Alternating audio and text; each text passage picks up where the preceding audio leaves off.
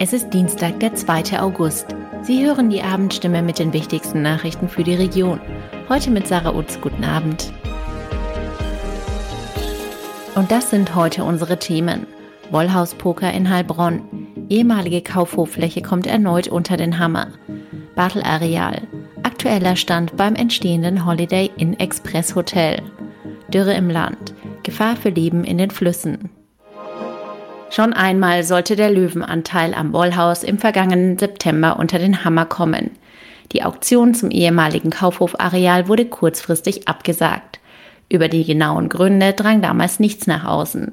Hinter den Kulissen, so wurde spekuliert, liefen Verhandlungen über einen außergerichtlichen Verkauf. Nach Stimmeinformationen ist die Zwangsversteigerung nun für den 20. September erneut angesetzt.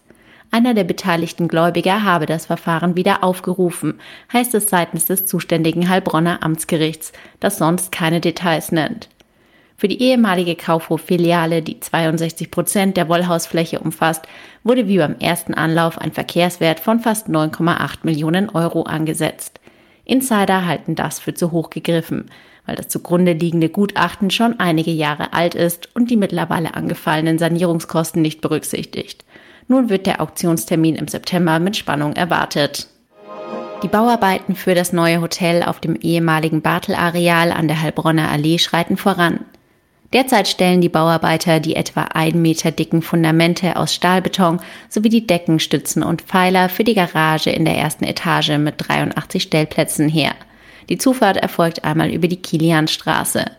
Auf dem 2300 Quadratmeter großen innerstädtischen Grundstück zwischen Allee und Kiliansplatz baut das Immobilienunternehmen Helvetic Investment gemeinsam mit dem späteren Betreiber Ospidea Hotel Management das Hotel der Marke Holiday Inn Express.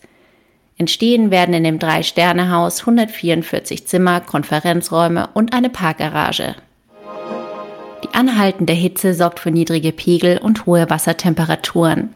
Das stellt eine massive Bedrohung für die Ökosysteme der Flüsse und der angrenzenden Gebiete dar. Bekannte Arten im Gewässer würden ihre ökologische Nische verlieren, wenn die Temperaturen ihren Toleranzbereich überschritten. Gleichzeitig könnten Arten aus wärmeren Gebieten eindringen, erklärt ein Experte vom Helmholtz Zentrum für Umweltforschung. Durch die starke Erhitzung des Gewassers drohe besonders an Staustufen eine Blaualgenblüte, die Giftstoffe produziert und für mehr Treibhausgasemissionen sorgt. Auch für die Schifffahrt, den Gütertransport und die Industrie hätte es massive Konsequenzen, wenn in den kommenden Wochen und Monaten nicht deutlich mehr Regen fällt. Laut dem deutschen Wetterdienst war es im Juli besorgniserregend trocken. Deutschlandweit fielen nur 35 Liter Regen pro Quadratmeter, weniger als die Hälfte des üblichen Niederschlags von 78 Litern. Soweit die wichtigsten Nachrichten am Abend. Mehr und ausführliche Informationen für die Region finden Sie in unseren Zeitungen oder auf stimme.de. Das war die Abendstimme mit den wichtigsten Nachrichten um 6 für die Region Heilbronn und Hohenlohe.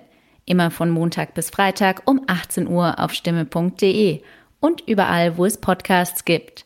Sie haben Fragen, Kritik oder Anmerkungen zur Abendstimme?